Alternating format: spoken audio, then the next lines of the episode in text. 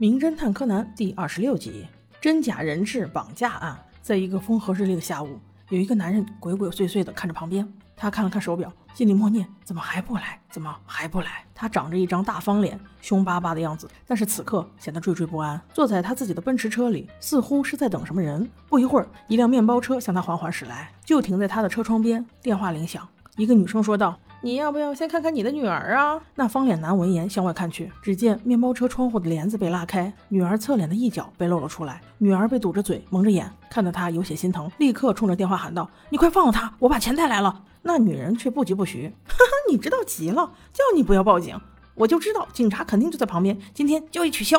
哼，就隔这么近还要打电话。”原来这是一起有预谋的绑架案，绑匪是名女性，绑架了方脸男的女儿，她要勒索五亿元。挂了电话，这名女绑匪开车就跑，一路超高速行驶，走到一个弯道，没想到她竟然不刹车，径直冲向了堤坝下面的河里。警察闻讯追了上去，眼睁睁的看见那辆车就这么慢慢的从河里沉了下去，束手无策。事后，木木警官花了好大功夫，才把那辆劫持人质的车从河里捞了上来。可是不仅绑匪，就连人质也没有找到，二人生不见人，死不见尸。这时，方脸男找到木木警官，大骂道：“我说你们是怎么办事的？这下可好，我女儿没了，她死了，她死了，你知道吗？她死了。”木木警官只能一直安抚他。这个方脸男信不过警察了，于是他便找到了小五郎。小五郎是出了名的干活要带儿子女儿的，所以很快一家三口出现在了方脸男的办公室。方脸男让他的秘书花井小姐说了一下绑架的情况。原来花井小姐是约老板的女儿一起去看电影，但是等了好久，老板女儿都没有来，她却接到了绑匪的电话。那时她并没有报警，赶紧回来给老板说。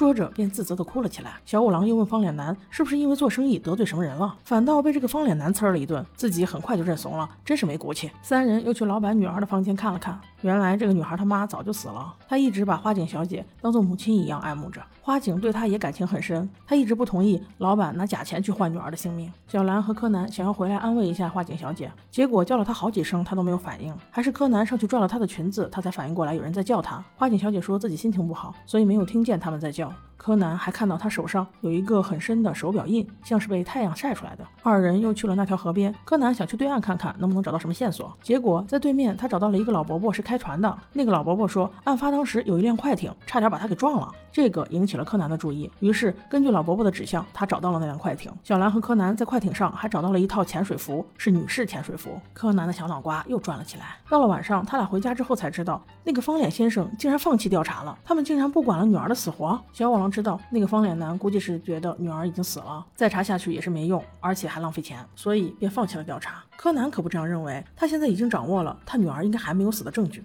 于是他又鼓动叔叔第二天再去一趟。小五郎还是有些良知的，于是他们三人第二天真的去找了方脸男。但是那人却以为他是去要解约费的，这把小五郎给气的。我就是为了钱吗？我是为了给你找女儿好吗？小五郎看这人这么不可理喻，于是走了。柯南留了个心思，找了个借口留下来，听听那方脸男到底还有什么后招。他在办公室门口果然听到了一些内幕。原来他是知道的，女儿是没有死，但是绑匪不允许任何人介入。如果再发现女儿必死无疑，他也不敢冒这个险。于是他还是决定自己弄一堆假钱去换女儿。花井听了一百八十万个不同意，你都不怕他发现杀了女儿吗？你怎么这么在乎钱？但是。那方脸男却说：“我把这钱拿去换女儿了，那我的公司就垮了，我什么都没有了，就差一句我没有钱要女儿有什么用？真是听着让小杰都感觉很气愤，哪有这样的父亲？”花井也是很失望。此时柯南不小心跌了一跤，却被这两个大人发现了他的踪迹。方脸男让花井把他关起来，千万不能让他耽误咱们交易。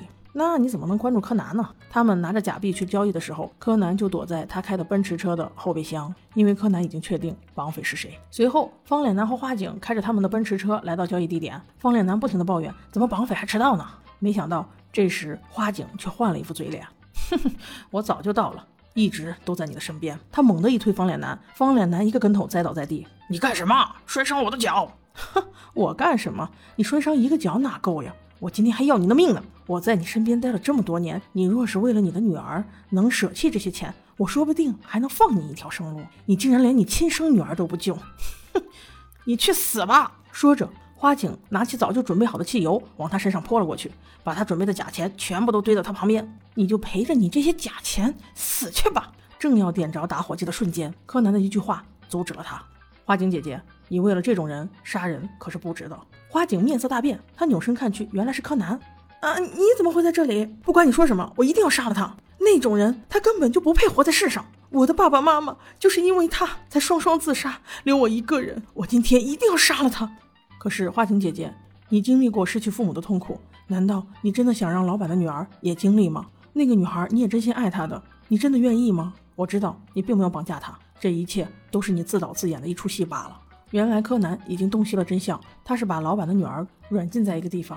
开车冲下河里的也只有他自己。他那时穿好了防水服，从车内逃生之后，游到对岸，开着快艇又转回来了。最后，花井还是不忍心伤害老板的女儿。看来这十几年他是负了真心了。当警察解救了老板女儿的时候，老板女儿却第一时间扑进了花井的怀里。花井连忙道歉说：“对不起，对不起，我不应该把你牵扯进来的。”但那个小姑娘却天真的道：“花姐阿姨，我会等你出来的，我不怪你，我会一直等你的。”而他从始至终都没有再看他的爸爸。唉。对于一个男人来说，钱和工作真的都比女儿的命还重要吗？